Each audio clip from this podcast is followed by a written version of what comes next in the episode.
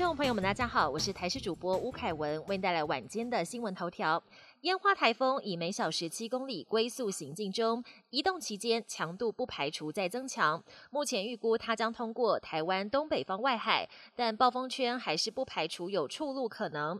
气象局已经针对东北部、东南部及北方海面发布海上台风警报，预计今天会发布路警的几率低，要再观察台风北转的角度。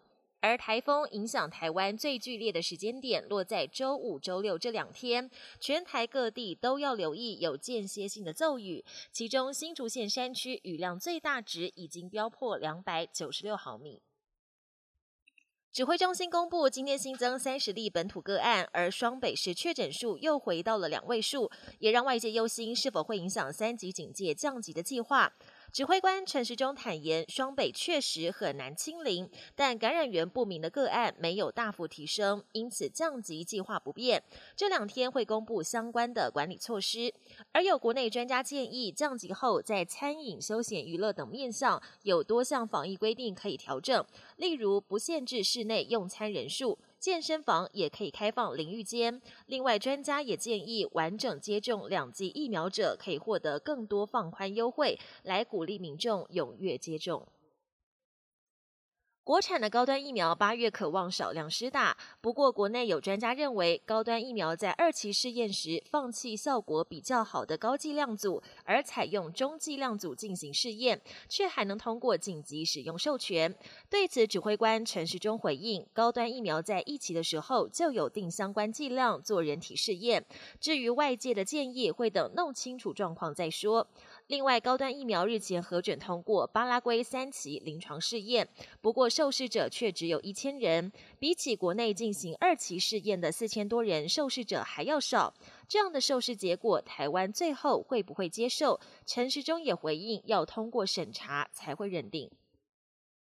国际焦点：中台烟花来势汹汹，目前正以每小时十公里不到的速度，持续在冲绳县宫古岛南方外海牛步前进。宫古岛首当其冲，当地最大瞬间风速来到每秒二十八点二公尺。今天冲绳多班渡轮停驶，那霸机场跟奄美地方也有数十班航班取消，石垣市跟宫古岛市更是所有航班都被迫停飞。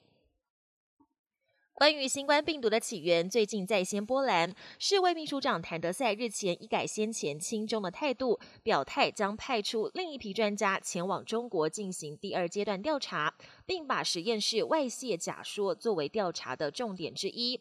中国则是在二十二号大阵仗召开记者会，宣称不可能接受。冬奥开幕式预计台湾时间二十三号晚间七点登场。这次冬奥出现 ROC 代表队，难道是中华民国的代表队吗？其实这是俄国的代表队。俄国因为禁药问题遭到禁赛，不能以国家名义参加冬奥，选手改以俄罗斯奥委会 ROC 名义参赛。此外，比赛现场也不能出现俄国国旗跟国歌，选手将持俄罗斯奥委会旗帜入场。颁奖的时候也改播俄国作曲家柴可夫斯基的音乐。本节新闻由台视新闻制作，感谢您的收听。更多内容请锁定台视各界新闻与台视新闻 YouTube 频道。